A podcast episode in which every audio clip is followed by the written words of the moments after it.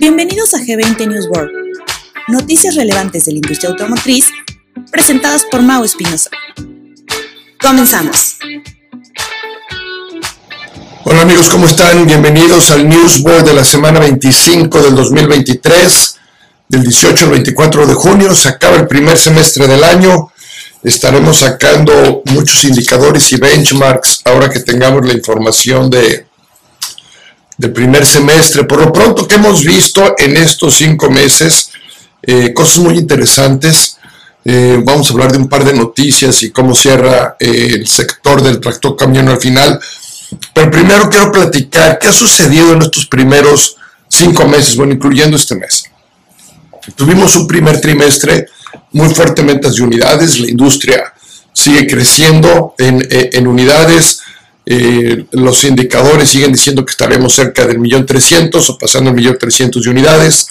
Algunas marcas están creciendo más de lo previsto y empiezan otras a hacer, hablamos la semana pasada, empiezan otras a hacer ya sus pronósticos para los próximos años. Eh, era el caso de Nissan que está apuntándole a las 20 mil unidades mínimo por mes, lo cual les pondría en 240, 250 mil unidades al año. Y entonces empezamos a ver las primeras marcas del país, en lo que están tratando de ver, cómo se están tratando de posicionar, los cambios que vienen estratégicos que empezamos a leer entre, entre líneas. Y bueno, las primeras cinco marcas de México estarían ellas solas vendiendo el millón de unidades. Este, las cinco primeras marcas de México, en el orden que, que, que, ustedes quieran a partir de la 3, la 1 y la 2 creo que están muy bien marcadas. Este, 3, 4, 5, 6, a lo mejor si ustedes quieren. Van a estar arriba del, del millón de unidades para, para, el próximo año. Todo indica que van a estar ahí. Eh, las cadenas de suministro empiezan a mejorar.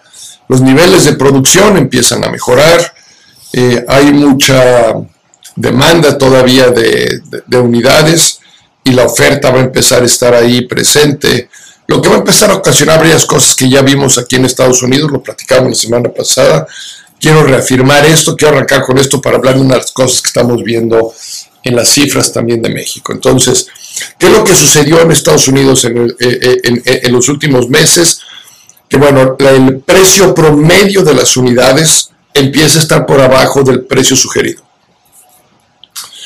Entonces acá no, hay un, precio de lista, hay un precio sugerido, así se llama, precio sugerido, lo que hace que los distribuidores puedan vender arriba o abajo de ese precio sugerido sin infringir ninguna, ningún acuerdo o ley o como le quieran llamar.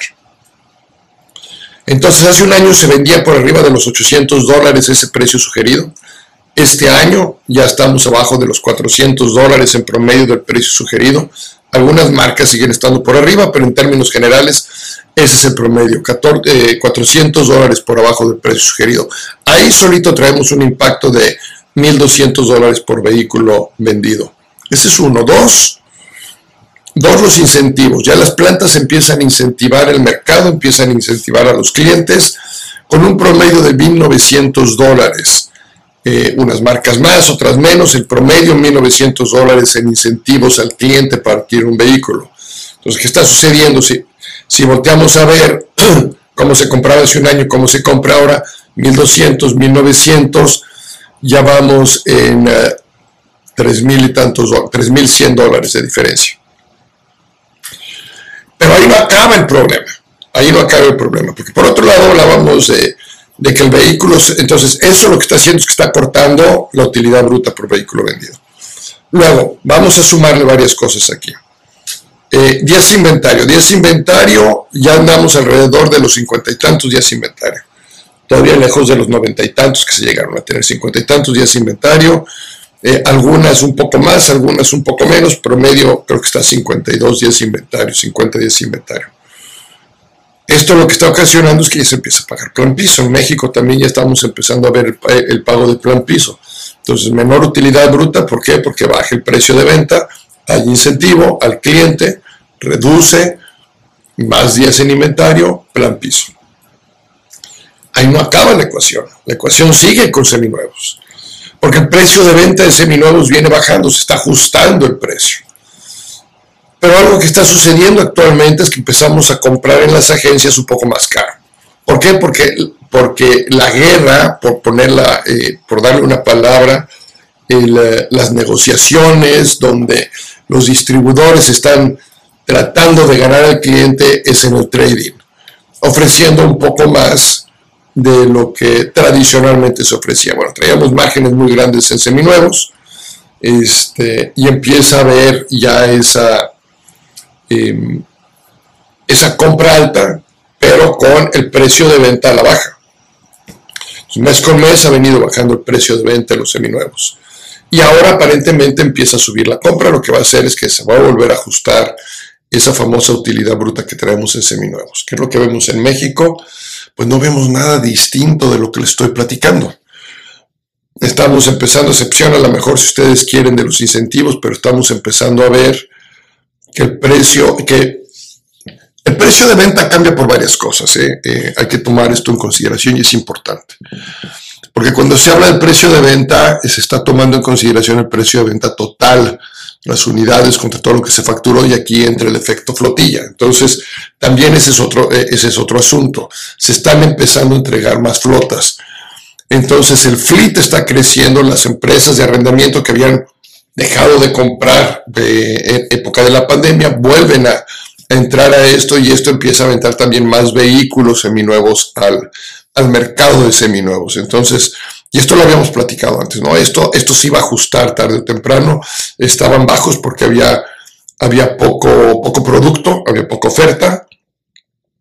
Va a empezar a haber más oferta en seminuevos, sin lugar a dudas va a empezar a haber más oferta en seminuevos, porque hay muchos contratos que se están empezando a entregar ya a las arrendadoras. Lo que más ha crecido en estos primeros cinco meses en ventas es la venta arrendadoras. Y entonces estas arrendadoras lo que están haciendo pues que tienen que volver a poner sus vehículos que tenían en el mercado del seminuevo, del mercado del usado, dependiendo la duración de estos vehículos y dónde, dónde terminen calificados estas, estas unidades. Pero entonces vamos a empezar a tener más, oferta, ahora vamos a, cambiar, ahora vamos a empezar a tener más oferta de vehículo nuevo, vamos a tener más oferta de vehículo seminuevo, debe de existir una diferencia real en, tu modelo de negocio para mantenerlos a diferentes precios y empezar a enfocarlos por ahí. Ahora, todos estos seminuevos que, que, van a entrar al mercado definitivamente son seminuevos ya con una cantidad de, kilómetros importante, lo que si los aprovechamos bien puede ser parte también de nuestro, nuestros programas de postventa.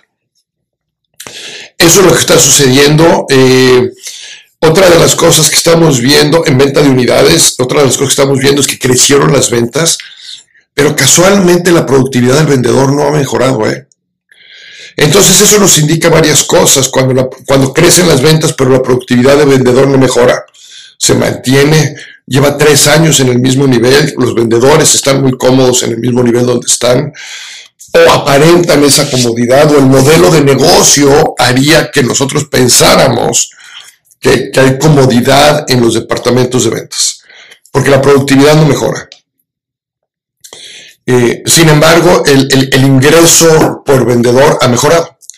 Quiere decir que todo esto es una combinación con el producto nuevo, con el portafolio de productos nuevos, que definitivamente es un precio más alto de lo que había, que había hace dos años.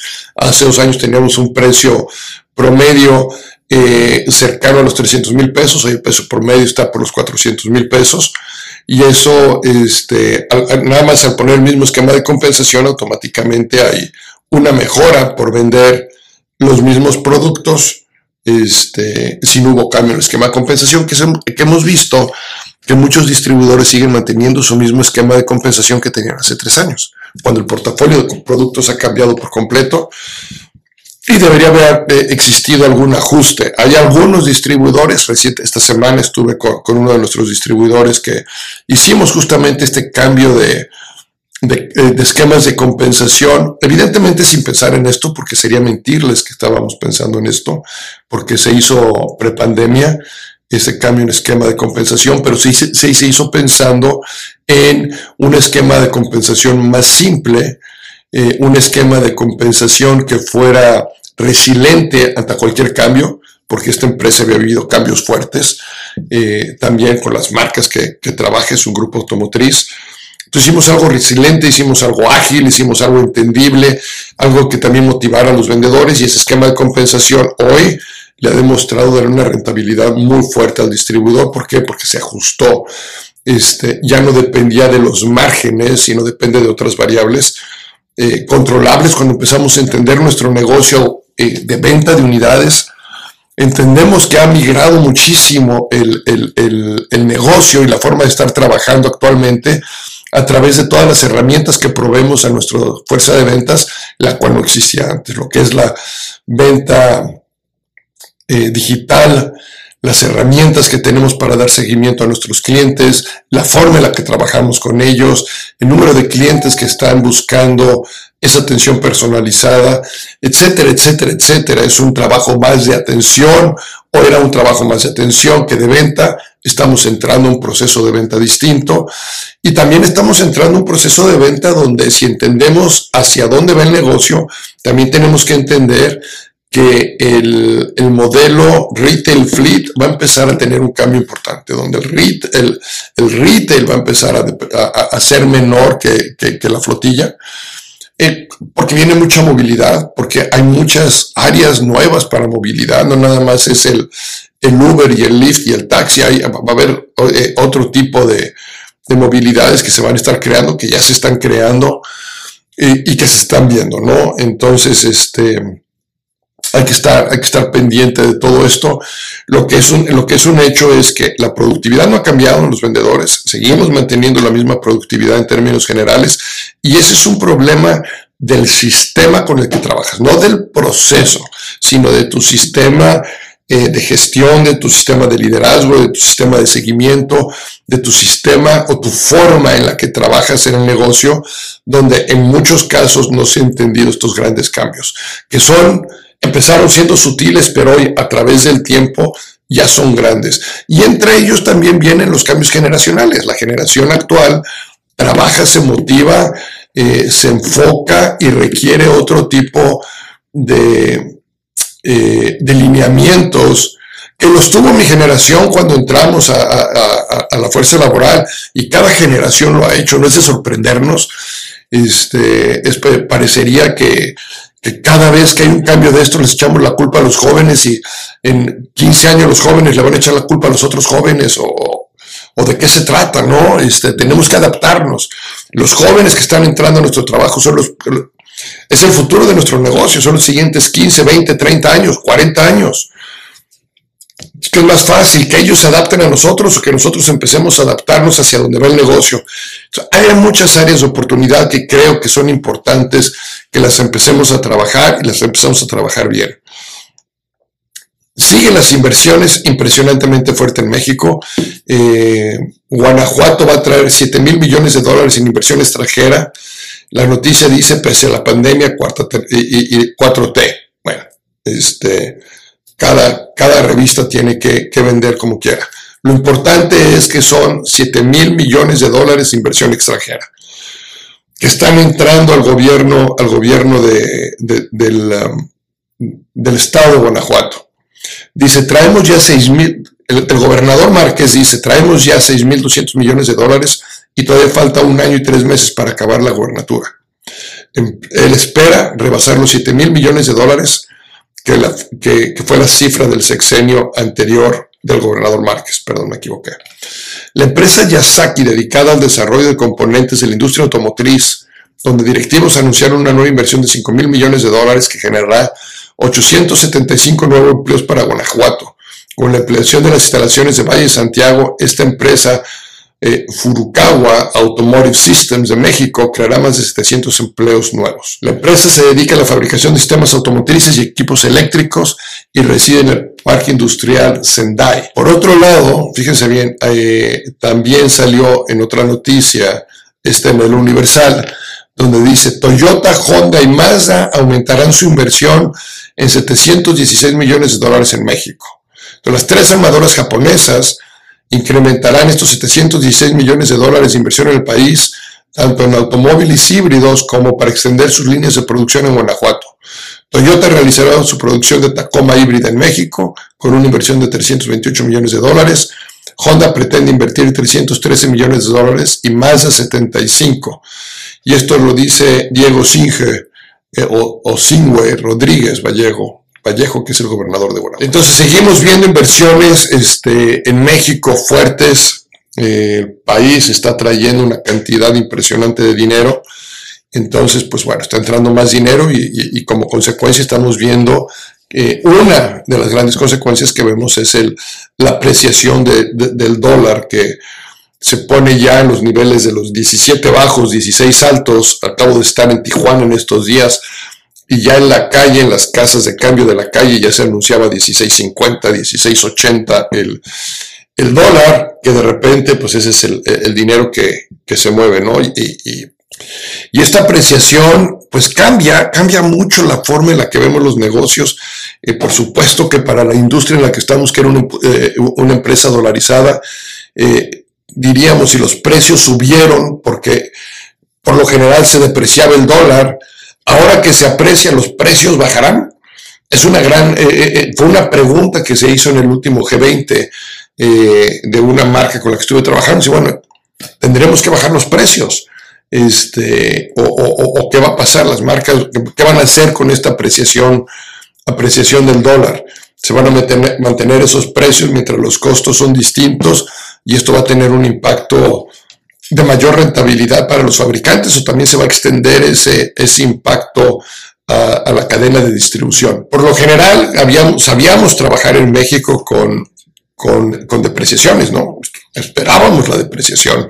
Inclusive al principio de este, de este sexenio se esperaba una, eh, un tipo de cambio de veintitantos, treinta y tantos dólares, y ahora está bajo. Eso cambia independientemente de la eh, votación política que tengamos. La realidad es esta, la realidad es que tenemos un dólar a 17 pesos, que seguramente se mantendrá ahí por lo que, por lo que se ve, inclusive hasta con tendencias de seguir bajando, se sigue entrando todas estas remesas y todas estas inversiones al país, este, seguramente pues, la, economía y la matemática no se equivocan, ¿no? Entonces veremos qué va a pasar ahí, pero hay muchas decisiones que, se van a tomar al respecto, eh, o deberían de tomarse al respecto. Vamos a ver qué pasa con esa, con esa parte de, de la economía. lo que sí es que estamos viendo que hay más, se están generando más empleos en México, lo cual da un gusto impresionante. Eh, todo este tipo de trabajos, independientemente de cómo estén, eh, y las empresas que entran, a, mí me da, a mí me da mucho gusto ver a mi país crecer, a mí me da mucho gusto ver que hay más oportunidades de negocio, me da mucho gusto escuchar noticias como la de Volkswagen en Puebla, que está tratando de mejorar eh, la atracción de talento a través de de, nuevas formas de trabajar. Entonces da, da gusto, este, al final del camino, este, todo esto, todo esto nos ayuda, todo esto contribuye al país y esto nos lleva a reflexionar lo que sucedió recientemente en Davos. Reclaman, eh, y hay que tomar de repente todas estas lecturas y noticias y momentos de euforia que seguramente suceden en algunas de estas reuniones y tratar de entender dónde está la realidad. Porque el foro de Davos, la noticia dice, si esto sale en el, eh, en el periódico del país en España, dice, el foro de Davos reclama la eliminación del 75% de los vehículos del planeta. Con letras grandotas eh, para, que, para que no duden de lo que dice. Esto sale el 21 de junio del 2023. Dice, la organización no, gubernamental ve imposible cumplir los acuerdos sobre emisiones a pesar de la electrificación del parque automovilístico. El Foro Económico Mundial, también conocido como Foro de Davos, es una organización no gubernamental internacional con sede en Suiza que se reúne anualmente en la ciudad de Davos. Entre sus eh, intermitentes se encuentran los principales líderes empresariales, políticos, internacionales, periodistas e intelectuales selectos que analizan los problemas más apremiantes que afronta el mundo. Este foro económico aboga por un mundo globalizado, gobernado por una coalición de corporaciones multinacionales. Ojo, esta es clave, ¿eh? aboga por una coalición de corporaciones multinacionales, gobiernos y organizaciones de la sociedad civil. Es interesante siempre el orden de las cosas. Con el trasfondo de la emergencia climática, continúa en su hoja de ruta para alcanzar el gran reseteo del sistema capitalista. Bueno, el estudio, el estudio dice, eh, un estudio firmado, entre otros, por el jefe de transformación urbana del foro, Jeff Merritt, y el director de sustentabilidad de tarjetas Visa, Douglas Savo, la eliminación radical del 75% de los, de los automóviles del planeta antes del 2050. Dice, si las cifras de producción continúan al ritmo actual, en 2050 circularán 2.100 millones de vehículos en el planeta. Lo que pretende este foro es que el parque mundial se quede en 500 millones de automóviles. Según sus datos, esto reduciría considerablemente las emisiones del carbono hasta los 3.900 millones de toneladas anuales, que además conseguiría ahorrar 5 billones de dólares al año en economía mundial y que esto lograría una reducción eh, importante de las muertes asociadas con la contaminación. Este estudio ha dejado eh, indiferente a diferentes partes implicadas, ciudades, asociaciones de conductores, industria automovilística, a lo largo eh, del, mundo. Muchos actores implicados en esta transición entienden que hay que apostar por reducir drásticamente las emisiones a la atmósfera, pero que no es el camino. Volviendo al citado estudio, destacan que la electrificación de los vehículos privados no es suficiente para cumplir con, los, con, las premisas del Acuerdo de París eh, en materias de dióxido de carbono, por lo que es necesario eliminar no solo los vehículos de gasolina y diésel, sino también acabar con híbridos y posiblemente los eléctricos al 100%. Una materia que, de, esas noticias que va a hacer ruido por el contexto que tiene, lo que sí es cierto es que eh, el nivel de producción que existe hoy en día nos va a llevar a, tener una cantidad impresionante de vehículos, afirma las teorías de seguir creciendo, varios países van a, van a crecer, otros se van a mantener, yo creo que Estados Unidos va a ser de los países que su crecimiento en venta de unidades anuales ya no va a ser tan drástico el crecimiento como lo vamos a ver en México. Yo creo que en México vamos a ver un crecimiento importante de unidades, tanto de nuevas como usadas. Es un mercado que se está reactivando, es una economía que está haciéndose más fuerte, es una economía que está generando muchos trabajos nuevos. Todos estos trabajos nuevos pues, van, a, van a requerir seguramente transportación.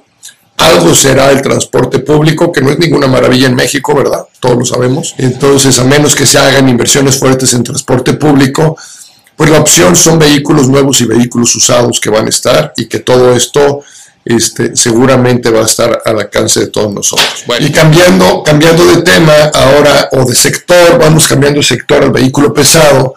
Mayo registra el quinto mes consecutivo de crecimiento en la industria, un 44.1% de crecimiento versus el mismo mes del año anterior y un crecimiento del 20% con relación a abril de este mismo año. Eh, el mes de mayo también fue un 15.7% superior al promedio mensual de este año, lo que hace que el mes de mayo haya sido un excelente mes para, para el sector. Pone el throughput de mayo, del mes de mayo en 12 unidades por tienda, mientras el throughput acumulado está en 10, el año pasado andábamos en 8. Eh, sigue creciendo, les recuerdo, el throughput es la venta de unidades por, por tienda. Eh, ¿Cómo queda el mes de mayo en el en la industria. Bueno, el mes de mayo, Freightliner vende 1.251 unidades. Kenworth también arriba de las 1.000 unidades, 1.013 unidades. International se queda en 685. Scania 347 unidades. Cuarto lugar Scania ya con 347 unidades. Mercedes-Benz Autobuses 311. Isuzu 249 unidades, Volkswagen Camiones y Autobuses 236 y en octavo lugar Gino con 229 unidades. Esto hace que de acuerdo a los puntos de venta, ojo, Scania tiene un modelo de negocio distinto por los puntos de venta que tiene. Scania se pone en primer lugar de, throughput con 25 unidades por tienda. Kenworth 18 unidades por tienda, Freightliner 15, eh, Volkswagen, camiones y autobuses 11, International 8, Mercedes-Benz buses 7 unidades, Isuzu 6 y Gino 5 unidades. En el acumulado, en acumulado no hay, no, hay gran cambio en el, En el orden del throughput, Scania en primer lugar con 18 unidades, Kenworth en segundo lugar con 17 unidades por tienda, Freightliner en tercer lugar con 13 unidades por tienda, Volkswagen camiones y autobuses 10 unidades, International 7, Mercedes-Benz buses 6, Isuzu 5 y Gino 5. Por hay algunos distribuidores, que Freightliner y de Mercedes buses que venden los dos, lo cual pondría sus tiendas evidentemente en primer lugar en throughput, la combinación de, las dos marcas, ¿no? A nivel, a nivel volumen por marca, a nivel volumen por marca, es la eh, primer lugar, 5.270 unidades, Kenworth 4.553, esas 53 este, ayudan mucho, International 2.945, Scania en cuarto lugar con 1.272, Mercedes-Benz es muy pegada con 1.210, eh, abajo viene Gino con 1.179, Volkswagen y camiones con 1.156 y en octavo lugar Isuzu con 903 unidades. A este ritmo que traemos ya en, el primer, en los primeros cinco meses del año, seguramente el sector eh, del camión pesado yo creo que andará este, rondando los 40, las 47 mil unidades este año. Creo que va a andar por ahí entre las 46 y 47. Es un dato que también vamos a ir siguiendo mes con mes. Eh, yo espero ver eh, repuntes importantes todavía en el segundo semestre. Hay algunas marcas que ya empiezan a tener un poco más de producción, empiezan a llegar un poco más de unidades. Hay otras ya que que ya no hay más que hacer, que ya las unidades que iban a producir ya son las que ya no hay más para dónde hacernos, ya están todas entregadas, ya están empezando a, a, poner pedidos para el próximo año, pero yo todavía creo que haya algo en algunas de las marcas por lo que he estado escuchando. Por lo pronto, este, pues vemos crecimientos importantes en, en, diferentes marcas. No, no, no, tengo una marca que no traiga crecimientos este año contra el año pasado a nivel de throughput lo cual es, eh, lo cual es un, gran, una gran noticia. Freightliner tiene su mejor mes del año a nivel throughput. Eh, Kenworth tiene su segundo mejor mes del año, también en el mes de mayo. International tiene su mejor mes del año. Isuzu tiene su mejor mes del año. Este, Scania tiene su segundo mejor mes del año. Volkswagen Camiones y Autobuses, también mayo fue su mejor mes del año y Mercedes-Benz Buses fue su mejor mes del año. Las únicas, realmente tres agencias, la, única agencia que tuvo su mejor mes en febrero y a partir de ahí aparentemente bajó un poco es Gino. Gino el año pasado vendía cuatro unidades en promedio por, por tienda. Este, este año arrancó con tres, luego en febrero se fue a siete, marzo seis, y lleva dos meses seguido en cinco unidades por tienda. Este, y cuando hablamos de tienda, obviamente es eh, matriz y sucursal. Entonces, este, ahí están los resultados. El mes de mayo, una vez más les decía, fue, fue un excelente mes que estamos viendo en, en, tractos. También traemos el mismo, traemos el mismo efecto el, de, de no tener el nivel de producto suficiente para la demanda que existe. Entonces hay mucho trabajo ahorita de lobbying con los clientes, de mantener a los clientes contentos, no perder, no perder la relación. Eh, y bueno, se vienen, se vienen grandes oportunidades ahí. Muchas gracias, que tengan una excelente semana y estamos en contacto. Cualquier comentario, no dejen de mandarme un mensaje. Gracias, hasta luego. No te pierdas el próximo episodio de G20 News World, todos los lunes.